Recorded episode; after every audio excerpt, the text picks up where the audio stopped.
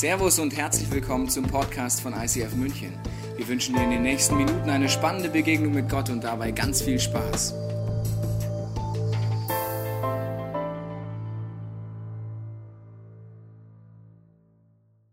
Schön, dass du dabei bist bei der Serie Relationship hier im Neuraum in einer unserer Locations oder am Bildschirm zu Hause.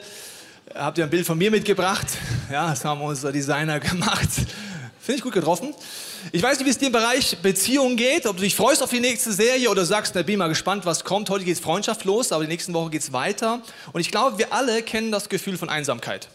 Übrigens, egal, ob du gerade Single bist, ob du in einer Familie lebst, ob du in einer Ehe lebst, ob du eine, viele Geschwister hast, wir alle kennen das Gefühl von Einsamkeit immer mal wieder. Das hat nichts mit Single-Sein zu tun oder mit der Lebensphase. Das Interessante ist, was mache ich denn mit dieser Einsamkeit und wie kriege ich Antworten?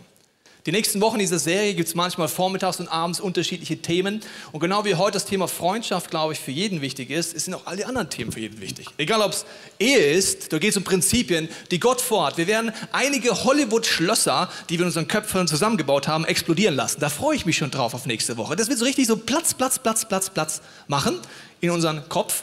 Das heißt, auch wenn du nicht verheiratet bist, ist es wichtig, ein realistisches und göttliches Bild von Ehe zu bekommen, weil sonst wartest du auf etwas, wo du ja, bis auf die Ewigkeit warten kannst. Das wäre ein bisschen frustrierend dann am Ende vom Tag, verstehst du? Da geht es um Single-Sein auch irgendwann mal. Wenn du sagst, ja, ich bin ja kein Single mehr, da geht es um Thema Identität, das braucht jeder. Dann geht es um Pornografie, ist ja nicht ein Single-Thema oder ein Heiratsthema. Also egal welches Thema, du wirst merken, es ist für jeden dieses Thema. Und heute fangen wir mit Freundschaften an. Und Freundschaften ist ja so eine Geschichte, weil wenn man merkt, wenn man in die Kirche geht, merkt, aha, geht es nächsten Wochen dann auch um Sex oder was? Ja, also das ist echt immer interessant, wenn ich mit Menschen rede, die mit Gott nichts zu tun haben äh, und ich äh, ihnen erkläre, dass wir jetzt eine Serie machen über Beziehung, Sexualität, geht gleich der Rollladen runter. Und es wird irgendwie aggressiv. Ich weiß auch nicht warum. Also wird gleich aggressiv, so nach dem Motto, ja, was will denn die Kirche mir reinreden? Ich bin nicht die Kirche, welcome, ich bin der Tobias. Ja? Und ich will dir auch gar nicht reinreden, sondern ich will dir einfach helfen, eine göttliche Perspektive auf Grundlage der Bibel zu entdecken. Ich habe das gemerkt, als äh, ich geheiratet habe mit 22. Ich war fresh, hatte kein Cash, aber hatte eine Frau. Und dann, äh, wo, egal wo ich hinkam, haben die Leute meinen Ehering gesehen und haben dann gesagt, bist du verheiratet? Ja. Wie alt bist denn du? 22. Ist sie schwanger?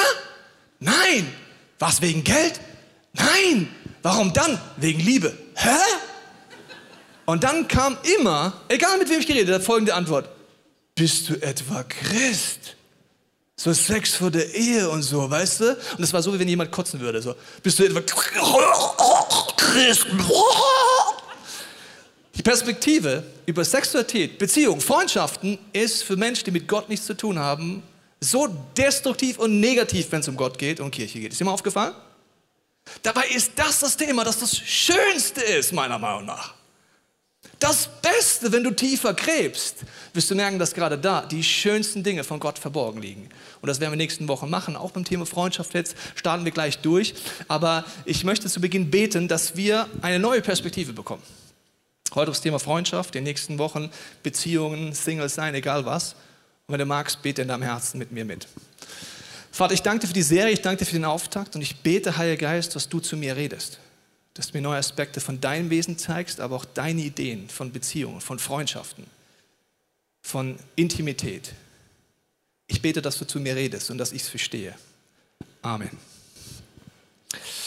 Ja, wir steigen ein und äh, wir wollen einfach anschauen das Thema Freundschaft. Und Freundschaft ist so eine Sache. Wir sind heutzutage offiziell mit so vielen Leuten befreundet wie noch nie. Das nennt man Social Media. Ja?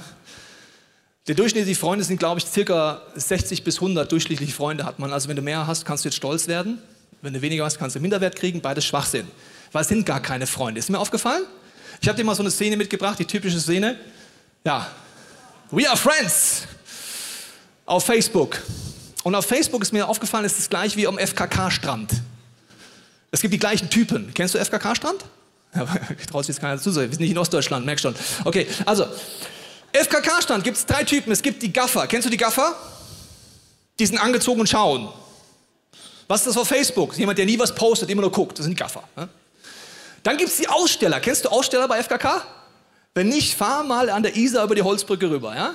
Der Aussteller steht drunter und zeigt sein Gemächt, obwohl du es nicht sehen willst. Das ist der Aussteller. Verstehst du? Der stellt sich einfach aus da. Du willst es nicht sehen und oft sind es nicht die schönsten Menschen, aber sie stellen sich aus. Auf Facebook gibt es auch die Aussteller. Du denkst mir, hör auf, die tust du nicht mehr abonnieren. Kennst du die? Also das sind die Aussteller. Gut, ich höre auf mit dem Thema, man könnte es noch tiefer gehen, aber das ist nicht Freundschaft, verstehst du? Wir sind offiziell so befreundet und vernetzt wie noch nie zuvor, aber tiefe, echte Freundschaften haben wir so wenig wie niemals zuvor. Das ist erschreckend. Thema Einsamkeit ist das größte Thema. Ich habe mal ein paar Bibelstellen dir zusammengefasst zum Thema Freundschaft aus dem Buch Sprüche. Du kannst dir abfotografieren, die zu Hause nachlesen, sind viele Bibelstellen. Aber ich fasse dir zusammen. Du wirst keine weise Person werden laut der Bibel und im Leben erfolgreich sein, wenn du nicht gut darin wirst, dir hervorragende Freunde zu suchen, sie zu formen und zu befahren und zu pflegen. Das ist jetzt krass. All diese Bibelstellen, lese zu Hause durch, zusammenfassen, du wirst keine weise Person werden und im Leben erfolgreich sein, wenn du nicht gut darin wirst, dir hervorragende Freunde zu suchen, sie zu formen und zu bewahren und zu pflegen. Und ich rede nicht über Social Media, logischerweise. Heute schauen wir uns an, wie findest du Freunde? Wie lebst du Freundschaft? Was sind göttliche Tipps für dich und für mich, das zu leben? Und warum ist es so entscheidend? Weil wichtig ist, wir haben einen Reflex in uns. Und dieser Reflex verhindert tiefe Beziehungen. Und der ist seit unserer Geburt da. Das ist der sogenannte Ego-Reflex. Kennst du das Ego? Kennt keiner das Ego? Ja, das Ego ist ganz tief in dir drin und du kommst so auf die Welt. Vollkommen egoistisch. Schau dir mal Babys an. Das sind die egoistischsten Wesen, die es gibt. Und Gott sei Dank tut Gott Hormone ausschütten in Eltern, dass sie das süß finden. Weil das Verhalten von einem Baby ist gar nicht süß. Das schreit, kackt und frisst und ist mega undankbar. Das Teil sagt nie Danke, das kann auch nicht mal lächeln am Anfang kann den Kopf nicht halten. Aber so, ach wie süß, das sind Hormone, die Gott den Eltern schenkt. Gott sei Dank. Wir sagen, was bist du für ein Pfostenbaby? Komm mal von einem Ego-Trip runter. Also wir werden egoistisch geboren, aber wir bleiben egoistisch. Wir bleiben egoistisch. Soll ich dir beweisen, dass du egoistisch bist? Okay. Es gibt ein Gruppenfoto. Ich habe dir meins mitgebracht. Auf welche Person schaust du als erstes? Auf dich oder auf die anderen? Wann ist das Foto gut? Wenn du gut aussiehst, oder? Wann ist ein Gruppenfoto gut? Wenn du gut aussiehst. Alle anderen sagen, nein, ich schaue immer auf die anderen, ich bin unwichtig. Je hässlicher bin, desto schöner sind die anderen. Nein, du schaust als erstes auf dich und wenn du gut aussiehst, sieht das Foto gut aus. Es gibt sogar Leute, die schauen die anderen gar nicht an. So, ah, gutes Foto, ich sehe gut aus. Das ist der Ego-Trip und der Ego-Trip ist so tief in dir drin, dass er in allen Freundschaften, in allen Beziehungen und sogar in deiner Sexualität dein Reflex ist. Das Problem ist, dass wenn du das nicht verstehst, was das bedeutet, wird in Beziehungen Folgendes passieren. Ego, du schiebst das Ego vor dir her, begegnest Menschen, wo du Liebe dir wünschst, wo du Freundschaft dir wünschst und je stärker der Ego-Trieb in dir noch ist, desto mehr sagt der andere, nee, danke. Hab schon. Wir suchen bei Menschen Dinge, die uns Menschen nie geben können. Wir suchen in Partnerschaft etwas, was uns die Partnerschaft nie geben können. Und wir suchen in Freundschaften etwas, was nur Gott geben kann. Je stärker der Ego-Trieb in dir ist, desto weniger sind wir auf dem Weg unterwegs, wo Jesus dich einlädt, wenn er sagt, wenn du ihn einlädst in dein Leben, beginnt ein Prozess, wo du Gott ähnlicher wirst. Gott ist das Gegenteil von Ego, wusstest du das? Er sagt, wer groß sein soll unter euch soll dem anderen dienen. Achte den anderen höher als dich selbst. Das sind alles Anti-Ego-Sprüche, merkst du das? Anti-Ego-Sprüche. Gott ist der Meinung, wenn du seine Prinzipien lebst, die gegen das Ego gehen, wirst du Freundschaften, wirst du Beziehungen, wirst du Intimität und wahre Sexualität finden. Jetzt ist die Frage, wie gehe ich damit um, weil der Prinzip ist in uns drin. Ich vergleiche es mal mit einem Staubsauger. Das Ego in uns ist wie ein Staubsauger. Ich kriege nie genug. Ich wünsche mir Anerkennung, ich suche Identität, wie meine Leute oder meine Mitschüler auf mich reagieren oder anderes, andere Geschlecht auf mich reagiert. Ich bin wie ein Staubsauger und sauge alles ab, wo ich etwas für mich absaugen kann. Gib mir Anerkennung. Gib mir Liebe. Sei mein Partner. Sei mein Freund. Und denkst dir, danke. Hab schon. Das Schlechteste ist, wenn zwei Staubsauger aufeinander brennen. Kannst du mal zu Hause nachmachen, das Experiment mal zwei Staubsauger aufeinander treffen lassen. Das nennt man dann oft Beziehung und Freundschaft. Das ist einfach nur der Horror und verknollt sich und wird alles destruktiv und wir sind beide kaputt. Die Frage ist, wie komme ich dort raus? Im Bereich Beziehung und Freundschaft wirst du oft Pannen haben, weil du merkst, du wünschst dir Dinge, aber du kannst sie gar nicht leben. Es ist wie wenn ein Auto eine Panne hat, nimmt man das Warndreieck raus, fährt hoffentlich zur Seite und überlegt sich mal, was ist denn in mir los? Warum kriege ich das denn hin, Beziehungen zu leben? Warum fühle ich mich einsam? Warum habe ich keine tiefen Freunde? Warum bin ich unglücklich in meiner Ehe? Und dann ist das Dreieck, erinnert mich an das Angebot Gottes für dich. Wenn ich unten links mich hinschreiben würde und unten rechts mein Freund, meine Freundin, mein Partner und oben Gott, ist das die Einladung von Jesus, dass er dir etwas zeigen möchte, was wahre Freundschaft, wahre Intimität ist und dir Dinge beibringen will, die dich befreien von deinem Ego. Und erst dann wirst du anderen Menschen begegnen können. Und das schauen wir uns heute mal genauer an, diesen Ansatz. Die Frage ist, warum ist jetzt so wichtig, über deine Freunde nachzudenken? Warum solltest du darüber nachdenken, laut der Bibel, und sie sogar wählen? Ich erkläre es dir. Das hat was mit deiner Identität zu tun und die Person, die du wirst. Du kommst nicht auf die Welt und bist fertig. Ist dir das schon aufgefallen? Du kommst nicht auf die Welt, kannst alles. Ganz im Gegenteil, Gott hat dich so designt, dass du alles lernen musst. Alles. Also Essen, Trinken, wie kommt das Bäuerchen dort raus, das nennt man dann Furzen. Ja? Ich finde es übrigens un ungerecht, dass die Mütter, meine Mutter, als ich ein Baby war, mich immer bejubelt hat, als ich gefurzt habe und als ich 16 war, mit mir geschimpft hat. Habe ich nie verstanden. Ja, war doch ein Bäuerchen, habe ich ihr versucht zu erklären. Fand sie nicht lustig. Okay, also muss alles lernen. Laufen muss ich lernen, reden muss ich lernen, Kommunikation muss ich lernen. Ich rede jetzt nicht von den Wörtern, sondern dass man sich auch versteht. Konflikte muss ich lernen. Das habe ich, also du hast das gar nicht in dir drin. Gott ist der Meinung, du musst alles lernen. Dann kommt das andere Geschlecht ins Spiel. Uh, da musst du was lernen.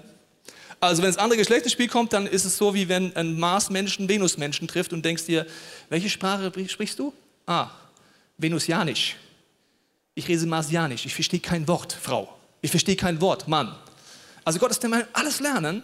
Und es ist etwas mit meiner Umgebung zu tun, wie ich mich entwickle. Und da sind Freunde zentral. Ich erkläre es dir mal kurz am Ziel Epheser 4,13. Das ist das Ziel Gottes für dich. Alles soll dazu führen, dass wir alle in unserem Glauben und in unserer Kenntnis von Gottes Sohn zur vollen Einheit gelangen und dass wir eine Reife erreichen, deren Maßstab Christus selbst ist, in seiner ganzen Fülle. Gottes Ziel ist, dass wir seinem Wesen ähnlicher werden. Also weniger Ego, mehr Liebe. Weniger Staubsauger, mehr eine Person, die andere Leute freisetzt. Und ich habe dir jetzt mal eine Grafik mitgebracht, die erklärt dir, wie du die Person wirst und bist, die du heute bist und du entwickelst dich auch weiter. Was prägt dich? Der Kreis ist das Potenzial deiner Persönlichkeitsentfaltung. Das ist groß. Du kannst dich in alle Richtungen entfalten.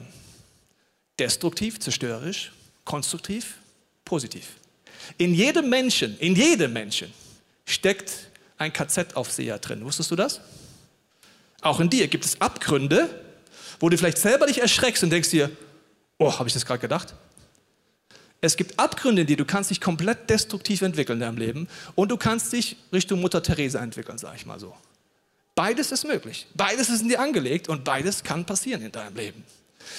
Der kleinere Kreis ist jetzt Gottes Idee für dein Leben. Psalm 139 und die Propheten erklären dir, dass Gott eine Idee hatte, als er dich designt hat. Er hat Mutter und Vater ausgewählt mit entsprechenden Genen und hatte eine Idee, ein Bild, nach dem er dich geschaffen hat. Das ist die Idee Gottes für dein Leben, wie er dich prägen will, dass du frei wirst, dass du geheilt wirst, dass du aufblühst. Das ist so diese Schnittmenge daraus. Jetzt der dritte Kreis ist mein Lebenstand heute. Ja, in gewissen Bereichen bin ich da schon, ne? so was Gott sich vielleicht vorstellt. Ja, in manchen Bereichen wachse ich dort, in anderen Bereichen gibt es noch Luft nach oben. Was prägt dich jetzt? Welche Faktoren? Das erste ist Erbe. Gene. Wenn du deine Mutter, deinen Vater anschaust, merkst du, irgendwas hast du von denen. Irgendwas. Und wenn es die kleine Zehe ist oder den Nasenansatz oder die Nasenscheidewand oder die Milz oder die Leber, irgendwas hast du von denen, definitiv. Also die Gene haben dich geprägt, bis hin zu Anfälligkeiten von Krankheiten, dann äh, seelisches Erbe, das ist wie du zu Hause geprägt wurdest, von der Familiengeschichte her, und es ist ein geistliches Erbe. Vielleicht ist dein Opa jähzornig, dein Vater ist jähzornig, du bist jähzornig. Das Erbe wiederholt sich, nennt die Bibel Flüche. Das heißt, du nimmst ein Erbe mit in deinem Leben, das dich geprägt hat und dich zu der Person gemacht hat, die du heute gerade bist. Dieses Erbe ist etwas, was du mitschleppst. Das Interessante ist, dass Gott an keiner Stelle der Meinung ist, dass Erbe dich definiert. Jetzt wird es wichtig. Ich mache dir ein Beispiel Geld, da wirst du schnell merken. Stell dir vor, du erbst eine Million Euro. Wäre schön, gell? So, definiert das Geld dich jetzt? Nein. Du definierst durch den Umgang mit der eine Million Euro, was in deinem Leben passiert. Nicht das Geld. Das Geld prägt dich nicht. Du definierst durch den Umgang mit deinem Erbe. Deine Familiengeschichte ist in deinem Leben, aber Jesus, werde ich dir gleich zeigen, gibt dir einen Ausweg, dass es dich nicht prägt. Du definierst, wie du mit deinem Erbe umgehst. Du definierst, ob du unter den Flüchen bleibst oder Jesus Christus annimmst in deinem Leben. Du definierst, ob das destruktiv in deinem Leben weitergeht oder mit Gott endet. Was prägt dich noch? Gegenüber. Hier sind natürlich Freunde natürlich mit drin. Das ist Lernen am Modell. Du lernst an deinen Eltern, an deinen Freunden. Und deswegen sind ist so wichtig, dass zum Beispiel dein Gewissen und mein innerer Kompass ist eine Folge von Erziehung. Wusstest du das? Je nachdem, wie du erzogen wurdest, findest du andere Dinge gut oder böse. Im Bereich Sexualität, Identität, was ist ein Mann, was ist eine Frau, kommt aus deiner Prägung raus. Ich mache dir ein Beispiel. Wenn du 15 Jahre alt wärst und in Neuguinea in einem Kopfjägerstamm leben würdest, das sind Stämme, die immer noch Menschen jagen, okay? Du wärst 15 Jahre alt und hättest noch keinen Menschen getötet. Hättest du ein schlechtes Gewissen.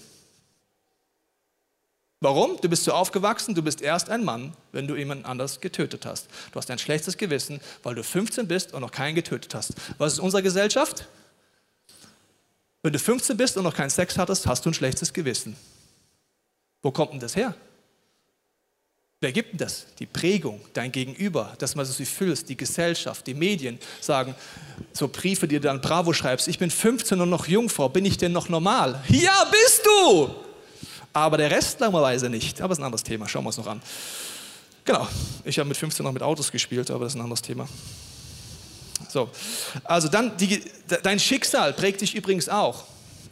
Schicksalsschläge, die du hast. Und jetzt kommt der nächste Prinzip. Leute sagen, ja, weißt du, Tobi, ich kann ja nicht anders, weil ich habe das oder das erlebt. Die gute Nachricht, auch dein Schicksal tut dich nicht festlegen. Es sind nicht die Erlebnisse, die verletzen, es ist immer die Art, wie ich damit umgehe. Und jetzt kommt ein krasses Zitat. Wir fügen uns alle unsere Verletzungen am Ende vom Tag selber zu. Ist eine krasse Aussage, vielleicht gibt es wenige Ausnahmen, aber ich mache dir ein Beispiel. Du kommst zu mir und sagst, Pastor, du bist ein Arschloch. Ist jetzt nicht nett, wenn du es machen würdest. Ja? Das wäre jetzt verletzend für mich. Es ist nicht die Aussage, die mich verletzt, sondern wie ich damit umgehe. Variante 1, ich sage, das ist aber jetzt echt gemein. Oder ich denke, stimmt, ich bin echt ein Arschloch. Jetzt, wo ich drüber nachdenke, gibt viele Hinweise in meinem Leben, dass ich so bin. Ich fange an, Lügen zu glauben. Ich fange es an festzulegen und ich nehme deine Aussage in meinem Leben so, dass sie so sind und ich werde zum Arschloch. Variante 2, ich sage, Ah, interessant. Du denkst, ich bin ein Arschloch, ich muss dir ein Feedback geben. Ich habe eins, aber bin keins. Wer bist du denn? Also mein Umgang mit deiner Aussage entscheidet darüber, was in meinem Leben passiert. Und die meisten Verletzungen übe ich mir selber zu durch Lügen, die ich glaube, durch Sachen, die ich annehme und wo ich immer tiefer reingehe. Und auch dafür sagt Jesus, du bist nicht festgelegt durch dein Schicksal.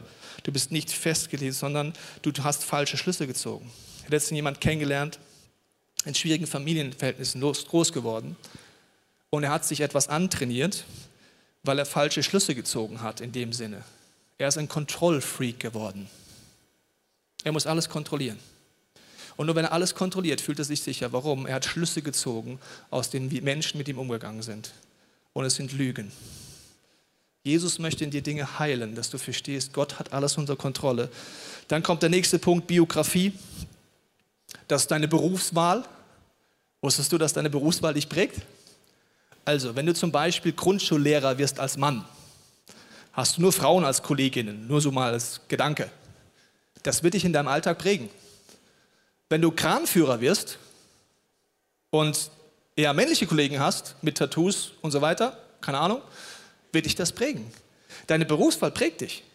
Du, eine gewisse Art von Menschen wird dich umgeben und sie werden Mindsets haben und Vorstellungen haben und das prägt dich. Wenn du Wirtschaft studierst und alle sagen, es geht um Geld, wird es dich prägen. Es sei denn, du reflektierst das. Die Biografie ist aber nicht nur das, es ist natürlich auch deine äh, Entscheidung im Bereich Partnerwahl. Die Person, die dich am meisten prägt, ist dein Partner. Wusstest du das? Am meisten prägt. Es gibt Leute, die sagen, ja, weißt du, Partner, es geht einfach darum, ich fühle mich einsam. Christ, nicht Christ, vollkommen egal. Und ich nehme einfach irgendjemand, die Person, die dich am meisten prägt. Am meisten prägt, ist dein Partner, später ein Ehepartner. Da zu wählen, kann ich nur jedem entscheiden. Weil es wird dich beeinflussen. Wenn du einen anderen Partner wählst, kommst du woanders raus. Das ist so. Wenn ich eine andere Frau geheiratet wäre, wäre ich heute ein anderer Mann. Ist jetzt vielleicht shocking, aber das ist ein Prinzip, das dahinter steht. Kinder prägen dich, Kultur prägen dich. Und was mache ich jetzt mit den ganzen Sachen? Jesus ist, sagt, er ist für all das gestorben, was destruktiv ist in deinem Leben, wo Erbe schlecht ist in deinem Leben, wo Leute dich schlecht geprägt haben, wo du eine Familiengeschichte hast, die dich runterziehst, wo Flüche in deinem Leben sind, wo Schicksalsschläge sind, wo du Fehler gemacht hast in Beziehungen. Für alles sagt Jesus, er ist am Kreuz gestorben, um dich frei zu kaufen, dich zu erlösen von allem, was dich unfrei macht, von jedem Fluch, von jeder Unfreiheit und er verändert dich. Wenn du ihn lässt, darfst du neu entscheiden. Er kauft dich los. Das nennt die Bibel eine neue Schöpfung, kurz theologischer Ausflug. Was ist eine neue Schöpfung? Neue Schöpfung heißt, es gibt einen Tobias, den Gott schon designt hat vor meiner Geburt. Das ist der kleine Kreis im großen Kreis, weißt du noch? Und Gott möchte mit mir einen Weg gehen in die neue Schöpfung. Das nennt die Bibel Heiligung. Was heißt Heiligung? Ich gehe einen Schritt für Schritt, wo Gottes Wesen in mir mehr wird und wo ich mehr in diese Mitte reinkomme, freier werde, geheilt werde und aufblühe. Und das ist Gottes Idee für dich und für mich. Jetzt ist, merkst du, Freunde, enge Freunde sind ein zentrales Gegenüber für dich. Ich rede jetzt nicht über allgemeine Freundschaften, Hobbys teilen, das ist alles super, sondern enge Freunde. Und dort gibt die Bibel uns Tipps, weil unser Reflex sind, wir suchen Freunde nach Hobbys aus. Ist dir mal aufgefallen? Also ich wandere gerne, wen suche ich? Ich suche jemanden, der gerne wandert. Auch bei der Partnerwahl. So machen wir ja auch unsere Steckbriefe dann, wenn wir online suchen. Ja? Ich wandere gerne. Ich suche jemanden, der Wanderslust hat. Nice. Oder ich liebe Theater. Mein Freund oder meine Freundin oder mein Partner sollte Theater spielen mit mir, weil sonst können wir nicht befreundet sein. Oder ich liebe halt Klettern. Ne? Und das sollte so sein. Also wir suchen nach Hobbys. Jetzt kommt die shocking News. Wenn du einen Partner suchst oder einen Freund nach Hobbys aussuchst, wird das sich 100% die nächsten Jahre ändern. Dann suchst du Lebensabschnittspartner oder Lebensabschnittsfreunde. Kannst du machen. Weil Hobbys ändern sich. Ich habe so dermaßen andere Hobbys als mit 22, das glaubst du aber. Mit 40 mache ich andere Dinge und andere kann ich auch nicht mehr. Irgendwann merke ich auch, ich werde älter. Also wenn es danach gehen würde, dass meine Partnerwahl oder meine Freundschaft danach ausgewählt, dann würden die alle auseinanderbrechen. Welche Tipps gibt dir jetzt die Bibel für Partnerwahl, Freundschaftswahl? Das sind Bausteine. Der erste sind Werte. Werte ist, was ist mir wichtig im Leben. Ich habe eine junge Frau, mitteljunge Frau kennengelernt, nächstes Mal, sie war Mitte 30.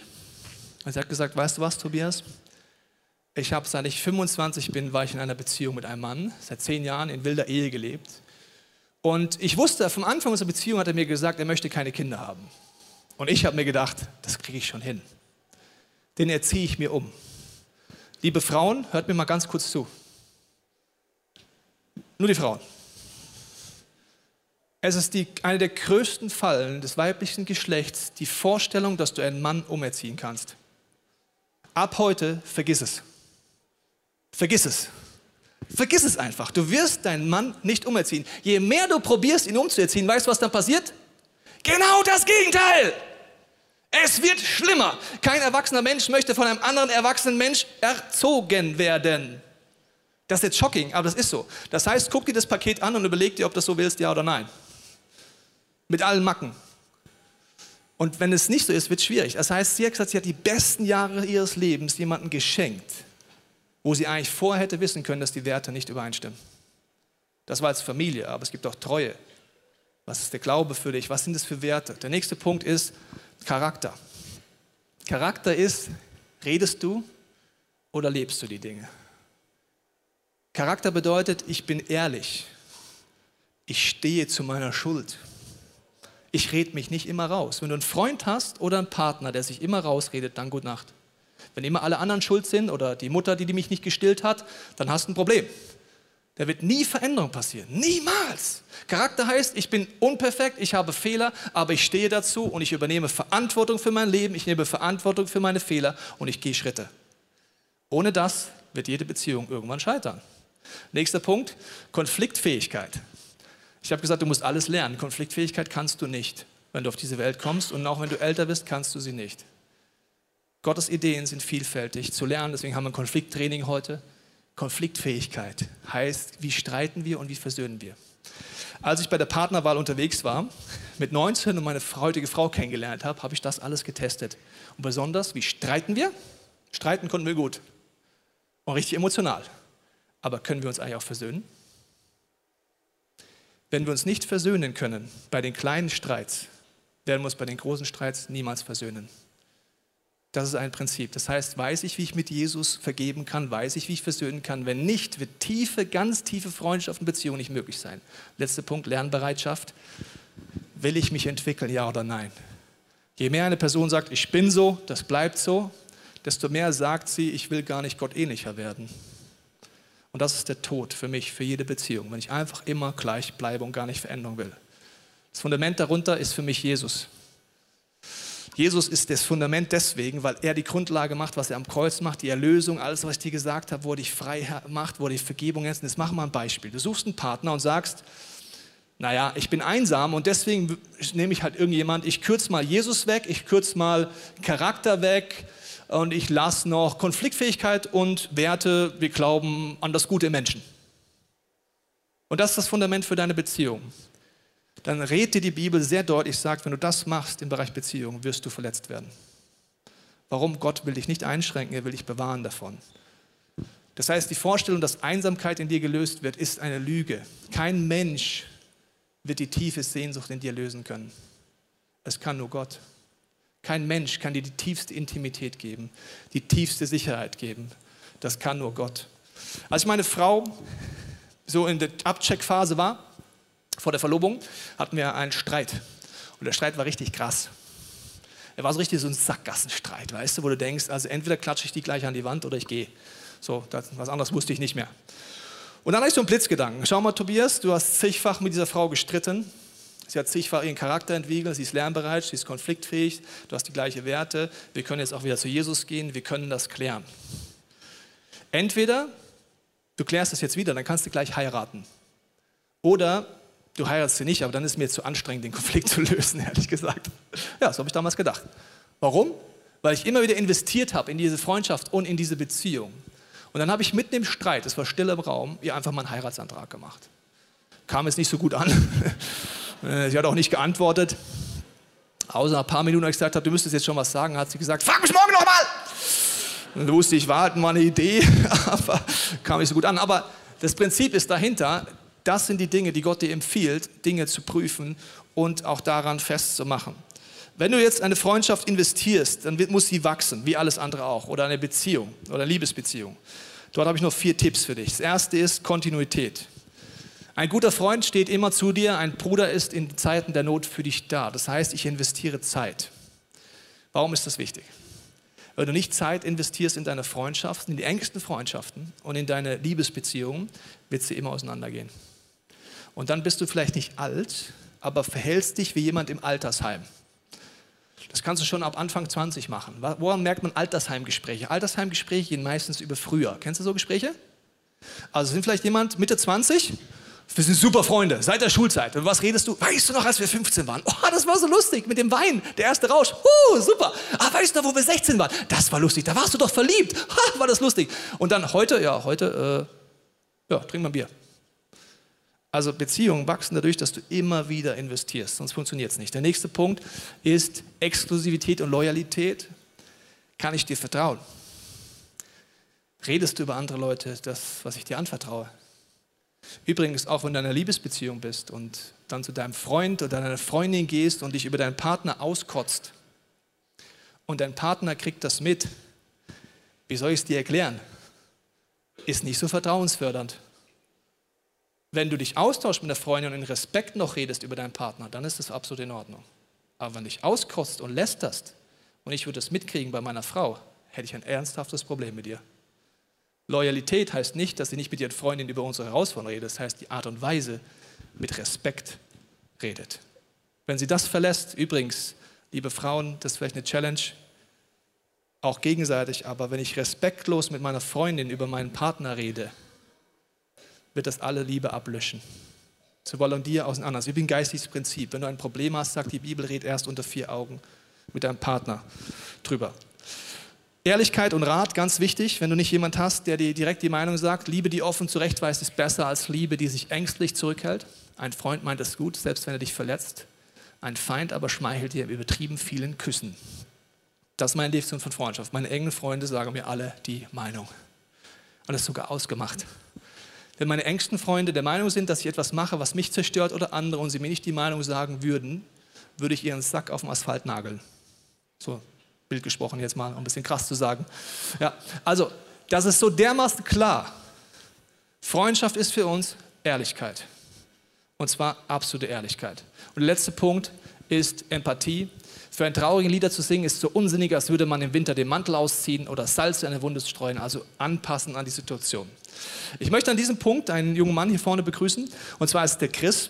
Und den begrüßen wir mit einem Applaus hier vorne, weil der erzählt uns gleich was zu seinem Leben. Der Chris ist einer unserer ehrenamtlichen Leiter von unserem Research-Team. Das sind Leute, die die Inhalte auch für solche Predigten recherchieren und hat auch den Inhalt heute mit seinem Team recherchiert. Hast du gut gemacht? Ich fand die Predigt ziemlich geil bis jetzt. Danke. Hast du gut gemacht? Ich auch. Und äh, du hast mir dort erzählt in der Vorbereitung, dass das Thema Freundschaft für dich auch so ein Prozess war. Wie war das bei dir?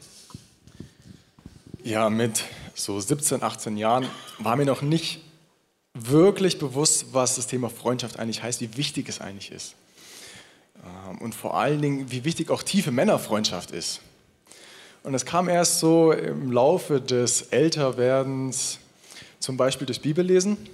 Ein Vers habe ich mal mitgebracht, das ist in Prediger 4. Zwei haben es besser als einer allein, denn zusammen können sie mehr erreichen. Stürzt einer von ihnen, dann hilft der andere ihm wieder auf die Beine. Doch wie schlecht steht es um den, der alleine ist, wenn er hinfällt. Niemand ist da, der ihm wieder aufhilft. Anderer Vers wäre in Sprüche 18. Viele sogenannte Freunde schaden dir nur, aber ein echter Freund steht mehr zu dir als ein Bruder. Und spätestens da habe ich mich dann ein bisschen ertappt. Ich hatte zwar viele Freunde und dann dachte ich, ist alles okay, ist alles in Ordnung. Ähm, aber diese richtig tiefen Freundschaften, die hatte ich, wenn ich ganz ehrlich war, nicht. Und dann habe ich immer mehr diese Sehnsucht auch nach diesem guten Freund entwickelt und geschaut, wer könnte denn so jemand sein. Und hatte dann aber einen äh, besonderen Moment auf diesem Weg. Und zwar war ich gerade auf dem Weg zur Tram, hat, wollte auf diesem Weg noch jemand anrufen, wie das halt so ist, man macht immer ganz viele Sachen gleichzeitig. Und dann hatte ich aber den Gedanken, Chris, die nächsten 400 Meter mach mal gar nichts. Und ich glaube, manchmal muss man sich diese Freiräume schaffen, dass man guten Gedanken eine Chance gibt zu kommen, dass man Gott eine Chance gibt, zu einem zu reden. Und mir ist dann Folgendes aufgefallen. Ich wollte einen guten Freund haben, dass ich einen guten Freund habe. Ich wollte jetzt einen guten Freund haben, damit ich nicht alleine bin, dass ich jemand habe, der mich mitnimmt auf coole Events, damit ich jemand habe, der mir in schwierigen Zeiten mit Rat und ja, Hilfe zur Seite steht. Aber wenn man länger darüber nachdenkt, fällt einem auf, dass das natürlich sehr egoistisch ist. Also es ging nur um mich in erster Linie. Ähm, und dann ist mir aber noch ein anderer Vers eingefallen, der ist in Johannes 15. Ich werde euch nicht länger Diener nennen, sondern Freund. das sagt Jesus. Und da ist mir bewusst geworden, dass Gott, dass Jesus dieser perfekte, ideale Freund ist. Er, Kontinuität, er ist immer für einen da. Empathie, er weiß genau, was mich gerade beschäftigt. Ratgeber, er hat Weisheit erschaffen. Er kennt mich besser und er kennt andere viel besser als mich selber, als ich mich selber. Ähm, ja, und ich habe, als ich das gelesen habe, dann gemerkt, ich brauche, wenn ich es schaffe, mit Jesus oder mit Gott diese freundesartige Beziehung zu leben und aufzubauen, im Herzen das zu verstehen, dann kann ich, dann muss ich Freundschaft nicht mehr benutzen, dass ich geliebt bin oder dass ich beliebt bin oder dass ich nicht alleine bin, sondern kann versuchen, aus dieser Beziehung heraus, aus dieser Freiheit heraus, für andere dieser gute Freund zu sein. Wie sieht es denn heute für dich aus, Freundschaft?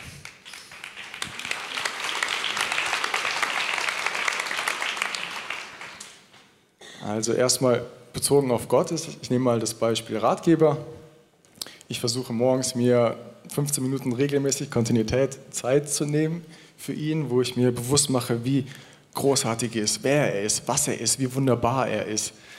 Ähm, ich versuche mich zu erinnern, wofür ich überall ihm dankbar sein kann. Und ich nehme aber auch diesen Freiraum, um ihm einfach Möglichkeit zu geben, mir gute Gedanken zu geben, als Ratgeber zur Seite zu stehen, was ich heute mache, wo ich meine Prioritäten setze, womit ich anfange. Und manchmal gibt es auch Momente, wo wir wie in einem anderen Sprüchevers gerade gelesen haben, er mich sehr auf eine liebevolle Art und Weise auch zurechtweist. Und ich merke, okay, da war ich alles andere als ein guter Freund. Da habe ich Fehler gemacht, da habe ich Leute verletzt. Und so ist es jetzt zum Thema Freundschaft bei Freunden, dass ich heute natürlich alles andere als ein perfekter Freund bin. Ich habe so viele Fehler und schalte immer wieder. Ähm, aber ich glaube, zwei Sachen haben sich heute geändert. Auf der einen Seite ähm, muss ich, also wie soll ich das erklären? Auf der einen Seite habe ich bei, bei Freunden nicht mehr den Drang, ähm, dass ich habe ich hab aus ihnen nicht mehr einen Götzen gemacht. Also der Freund muss nicht mehr perfekt sein. Und das hat natürlich die Auswirkung, dass ich für viele Freunde heute versuchen kann, ein guter Freund zu sein, worauf sich auch die eine oder andere sehr gute Freundschaft entwickelt hat. Vielen Dank, Chris, fürs Erzählen. Vielen Dank, dass du mit deinem Team ehrenamtlich mehr Gas gibst. Das ist dein Applaus. Ich möchte am Ende die folgende Frage stellen. Kann es sein, dass du von Freundschaften oder von Partnerschaft etwas erwartest, was nur Gott dir geben kann? Kann es sein, dass du den perfekten Freund suchst? Die perfekte Freundin oder den perfekten Partner? Diese Sehnsucht ist göttlich. Aber wenn du sie auf eine falsche Art lebst, wirst du enttäuscht. Falsch heißt, ich erwarte das von Menschen. Göttlich heißt, ich fange an zu entdecken, immer tiefer, dass Jesus nicht nur am Kreuz für dich gestorben ist, sondern dieser enge Freund für dich sein will. Dass er einen Veränderungsprozess in dir leben will, egal was dein körperliches, seelisches oder geistliches Erbe ist. Der dich leiten will mit seinem Geist, dass du die Person wirst, die er schon immer gesehen hat, schon vor deiner Geburt.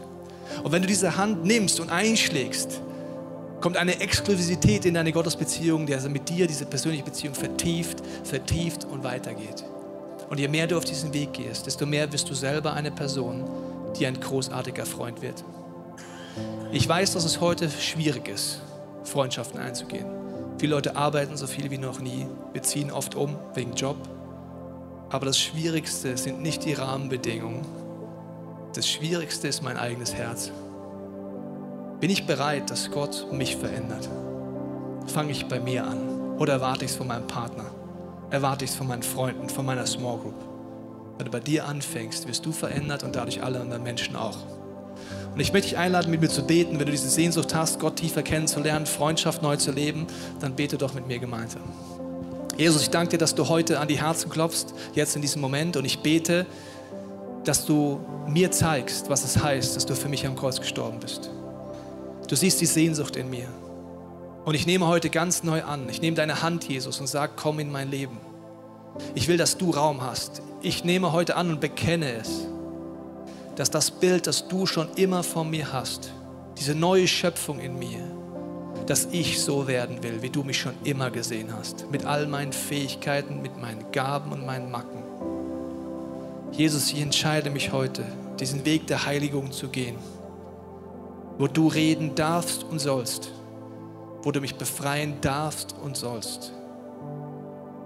Ich bete jetzt, dass du in der Stille mir zeigst, welches Angebot du für mich hast.